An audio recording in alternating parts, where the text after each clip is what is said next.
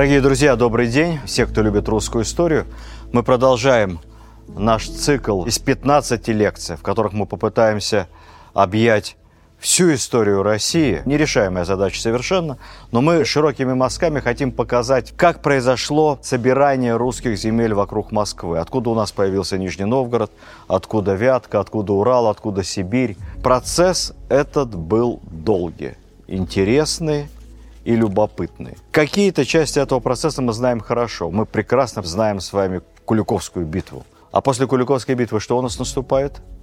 То хорошо учили в школе, скажут, что после Куликовской битвы наступает Иван Грозный. А те, кто очень хорошо, поправят. После Куликовской битвы был Иван III. К сожалению, оба этих ответа неправильных, потому что между Дмитрием Донским Иваном III Великим 70 лет примерно. Время, когда несколько раз судьба нашей страны висела на волоске.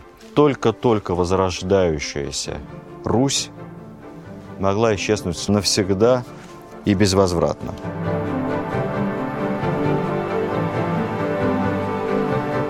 Кого мы считаем нашими главными конкурентами, главными нашими противниками? Ну, обычно говорят, немцы. Ну, немцы тогда, это Тевтонский орден, довольно далеко от нас. И, в общем-то, не так опасно, как времена Александра Невского.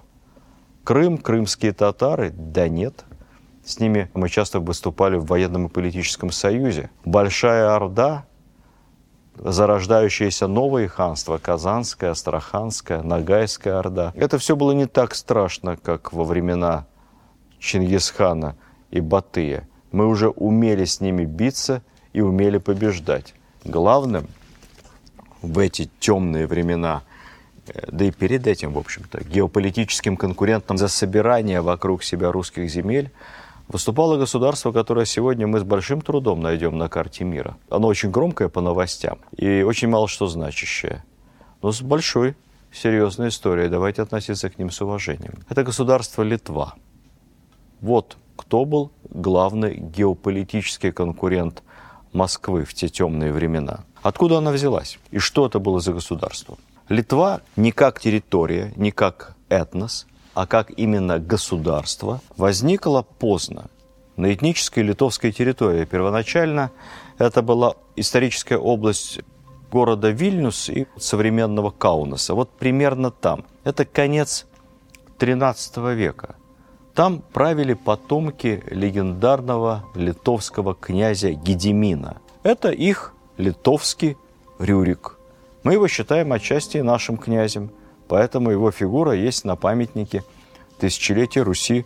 Он основал город Вильнюс, и он основал правящую династию Гедеминовичи. Так как в большинстве своем потом Гедеминовича стали русскими подданными, верными защитниками Руси и Российской империи – то мы должны с вами знать, что две исконно русских княжеских ветви, все русские князья делятся на две неравных группы. Это русские князья Рюриковичи и русские князья Гедеминовичи. Все Рюриковичи в пра-пра-пра-пра отцов своих ведут от легендарного Рюрика, а Гедеминовича, соответственно, от совершенно не легендарного, очень даже конкретного Гедемина. Ну, просто он жил позже Рюрика на несколько столетий, и его жизнь более задокументирована. Гедемин, основав Вильнюс, стал расширять литовское государство.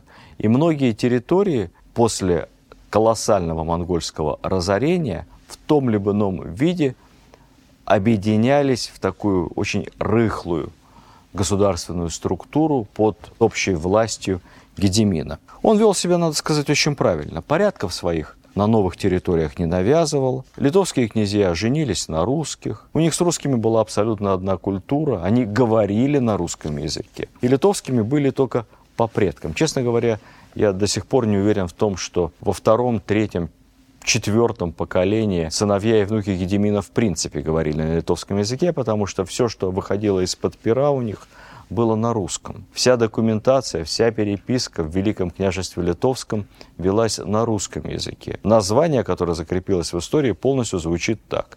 Великое княжество, литовское и русское. То есть литовцы – это только этническое основание. Гедемин, будучи язычником, очень грамотно выдавал своих дочерей за разных влиятельных персон. Одну дочь он выдал за короля Польши, Вторую выдал за сына Ивана Калиты Семена Гордова. Она стала теткой Дмитрия Донского и, видимо, умерла вместе с мужем Семеном от чумы. Третью дочь выдал за соперника главного Москвы, на тот момент более богатого князя, князя Тверского. Это тот самый Дмитрий Грозный Очи, который на глазах татарского хана зарубил московского князя. Дочери принимали, естественно, либо в Польше католический обряд, либо православный в Москве и в Твери. Литовские князья вообще по отношению к религии вели себя своеобразно. Некоторые из них по несколько раз крестились и перекрещивались. Внимание вопросам веры, в отличие от русских князей, они не придавали. Сам Гедемин при этом оставался язычником. Он кого-то присоединял бескровно. В основном-то, конечно, воевал. Захватил Киев бесхозный после монгольского разорения, представлявшийся более плохо отстроенное пепелище, чем город. И там вскоре в очередном сражении был убит. После гибели Едемина в Литве правили два его сына. Одновременно, Дуемвират. Одного сына звали Ольгерт. Ольгерт был женат, опять же, на дочери Тверского князя. С Тверским князем у литовцев были тесные родственные отношения. Поэтому Ольгерт постоянно воюет с Москвой. Трижды пытается взять Москву штурмом, и трижды у него ничего не получается. Молодец Дмитрий Донской, что выстроил белокаменный Кремль. Отвечаю на вопросы с прошлой лекции. Я спрашивал, во сколько раз Кремль в истории нашей страны брали штурмом. Правильный ответ – ни разу. Никогда. Кремль мог открывать свои ворота по наивности, по сговору, по ошибке – Наши войска могли уйти из Москвы стройными колоннами, как уходили в сентябре 812 года, оставляя Москву Наполеону. Юнкера могли уйти из-под артобстрела, понимая, что защитить Кремль невозможно. По нему били тяжелые артиллерии с Воробьевых гор, красногвардейцы. Но никому никогда не удавалось взять Кремль в результате штурма. Даже Минин и Пожарский прекрасно понимали, что Кремль неприступен – и обложив его со всех сторон, они ждали, пока польские оккупанты съедят все припасы, потом всех коней, потом кошек, потом крыс, а потом поэтапно перейдут к каннибализму и сдадутся сами. Так и произошло. Ольгерт, сын Гедемина, воевал так упорно с Москвой, потому что хотел выступить в качестве тоже объединительных земель. И под Вильно, под Вильнюсом, под Литвой собрать все русские земли. Не получилось. Согласно любимой в Литве легенде, после неудачного штурма Москвы, Ольгерт сел на коня, подъехал к стене, прислонил к стене свое копье и прокричал там куда-то вверх. «Помни, московский князь, я, великий князь литовский Ольгерт, держу свое копье, у стены твоего Кремля. После чего, развернувшись, войско его отъехало обратно в Литву. В силу их близких родственных связей, постоянных пересечений с русскими князьями, в силу того, что вели они все свои документы и говорили на русском языке, и только имена у них были литовские. В силу того, что также пытались они как могли противостоять германскому натиску, монголам. И просто Москва их обошла вот в этой конкуренции за объединение русских земель мы все равно считаем их всех своими. И не только Гедемин, но и сын его Ольгард, второй сын его Кейстут и внук, самый прославленный литовский правитель Витовт. Все эти четыре персонажа нашли свое место на памятнике тысячелетию Руси в Новгороде, потому что дружба народов, потому что эти литовские князья – это наши русские князья. В конце концов, так либо иначе все они вошли в Россию.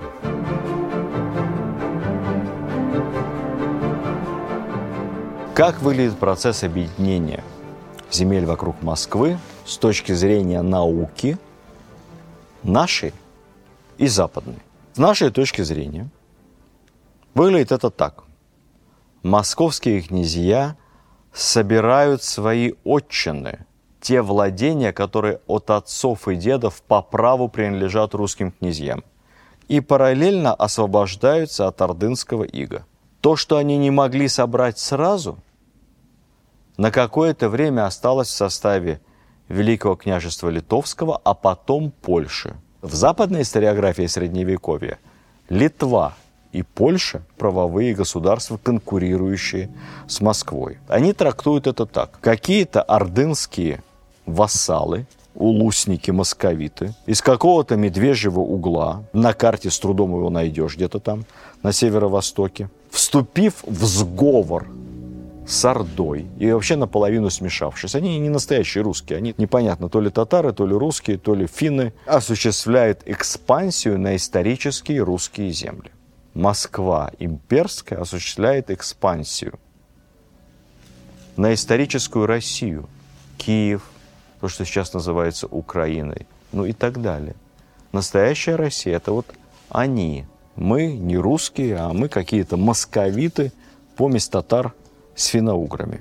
Настоящие же русские города – Чернигов, Киев, Полоцк, Смоленск. Витовт даже Тулой владел какое-то время. Вот эти все города, они в стремлении мирно освободиться от татарского ига счастливо и добровольно переходят от нас, от Москвы, ханских подкаблучников, в Европу. Осуществляют свой европейский выбор и живут там счастливо. Давайте сразу точки над «и» расставим. Вот это все абсолютно не так. Никакая Литва, Киев, Чернигов и Тулу ни от какого ордынского ига не спасала. Ну, во-первых, разочарую. Если даже в результате конфликта между Москвой и Литвой какие-то города переходили под протекторат Литвы, то что вы думаете, после этого они освобождались от ордынского ига? Нет. На самом деле заключался договор между литовским князем и Ордой, и далее выход, налог, платила с этой территории не Москва, а Литва. Литва продолжала собирать те же самые деньги с местного населения и отправляла эти деньги в Сарай-Берке, в столицу Золотой Орды. Известный историк Антон Горский в своей интереснейшей книге «Средневековая Русь» пишет, сохранился ярлык Тахтамыша, ярлык, великому князю литовскому и одновременно польскому королю Егайло, в котором оговаривается продолжение выплат выходов с русских земель, всех русских земель, входивших в состав Великого княжества Литовского. Литва платила Орде выход. Жить под Литвой русским было ничуть экономически не легче. Более того, даже когда Москва уже окончательно свергла Иго, во времена Ивана III, Литва платить продолжала. Литовцы воспринимали себя как директоров, знаете, такие менеджеры, которые управляют русскими территориями и делятся прибылью с акционерами.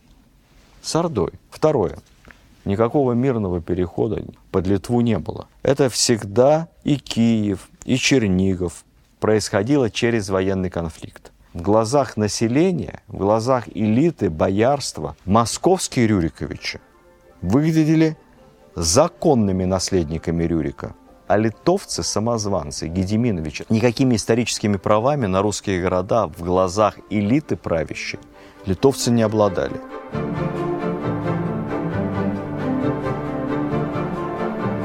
Теперь давайте ответим на два вопроса. Маленькая Москва. Вот смотрим на карту. Московское государство даже после Дмитрия Донского гораздо меньше Великого княжества Литовского и Русского. Синенькое – это Великое княжество Московское Владимирское.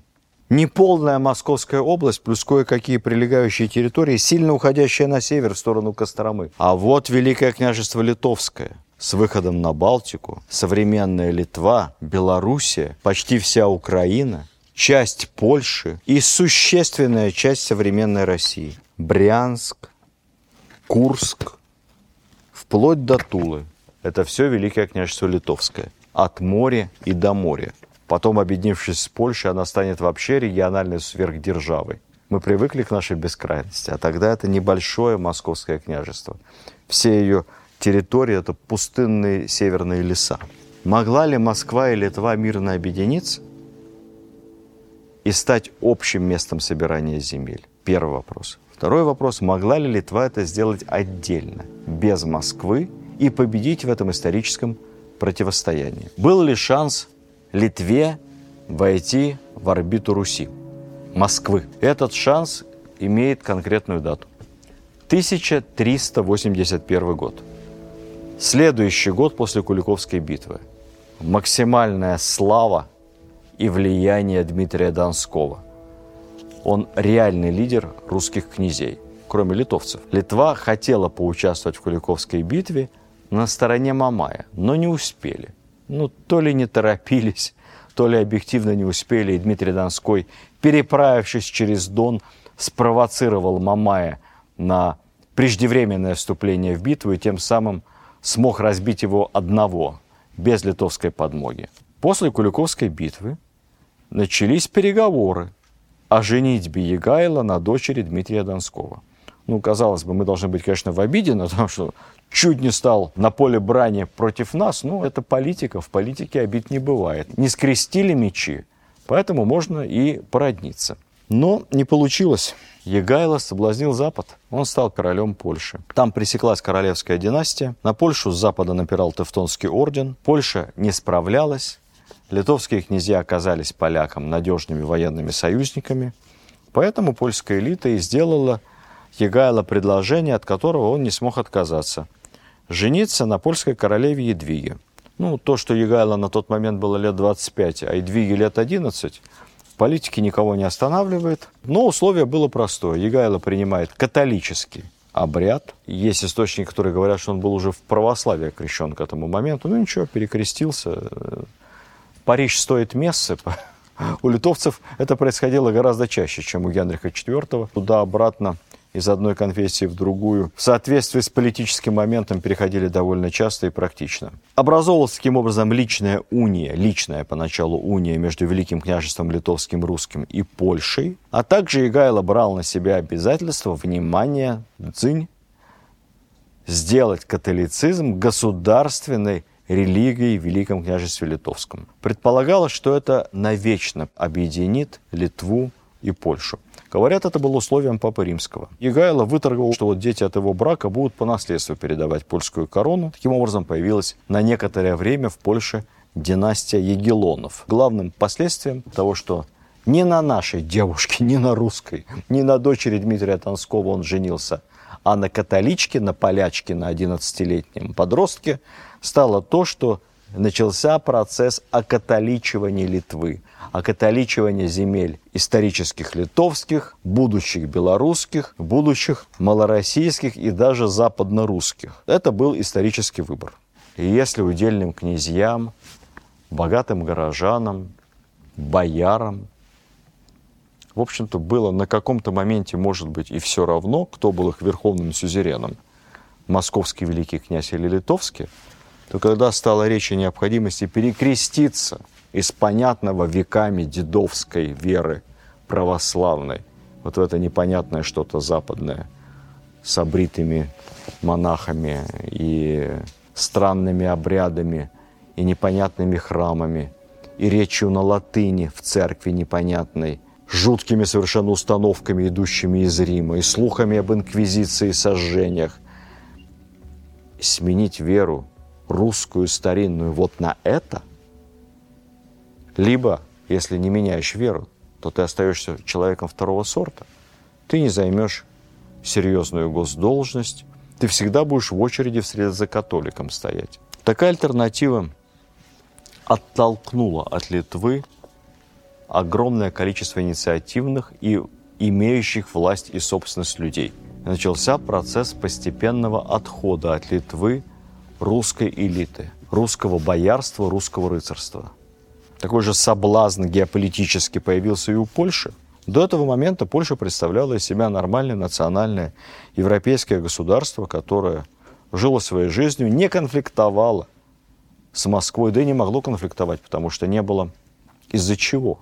А вот появление в унии с Литвой большого количества русских земель, перспектива их поглощения породила у гордых поляков имперскую претензию на обладание восточными кресами, на создание Польши, и она будет создаваться впоследствии, как Речь Посполитая, как Великая Польша, создание государства от моря и до моря. Польша потом боролись сторонники традиционной Польши национальной и сторонники имперской Польши, которая должна поглотить в себя русские современные украинские земли. Это называлось в Польше егелонская идея. Соблазн, который закрепился сначала личной унией, 1385 год, всего пять лет после Куликовской битвы. А потом польская элита захочет строить свою империю. Ничего не получится, потому что нельзя строить империю, отделяя себя от народа, отделяя себя от людей. Вот мы католики, мы высшая каста, а вы быдло православное. Работайте. Так не бывает. Так эффективная империя не строится. По принципу сегрегации, отделения правящей элиты от всего остального человечества третьего сорта строил свою империю Третий рейх. Такие империи недолговечны. Поэтому польскую идею быстро перехватит Иван III, и он вот начнет строить империю правильную, московскую. Империю, где все равны, где нет разницы никакой ни в правах, ни в вере, ни в языке, ни в культуре. Империя, которая основана на единстве всех входящих в нее народов. Где зачастую федеральный центр имперский датирует провинции, датирует окраины, помогает и защищает. Эта особая русская империя начнет рождаться вскоре, и первым ее родителем будет Иван III.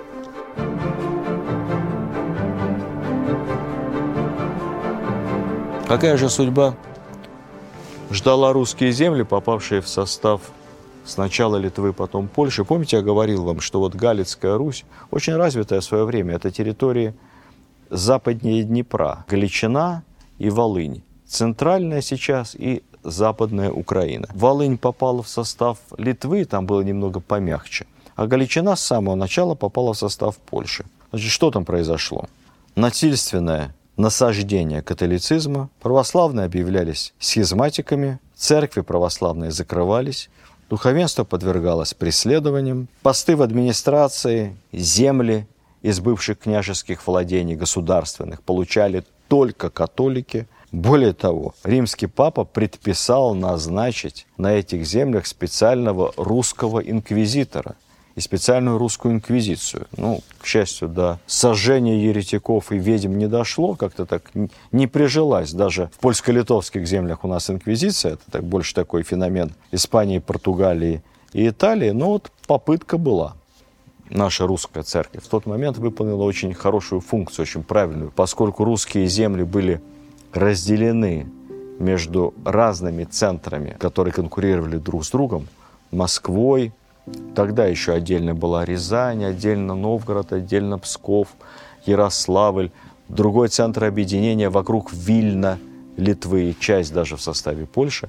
Функцию объединителя, консолидатора выполняла как раз русская церковь. Все, кто православные, все русские. Мы всех вас воспринимаем одним народом. Очень понятная идея. Единство церкви, единство народа, единство страны. Приходя в храм, русский человек вспоминал былые времена – когда единая была страна, единая Русь, ничего не напоминает. Проповедник, священник, он же и политработник, он же и психотерапевт, он же и советчик, он же и грамотный самый человек всегда в городе, на селе.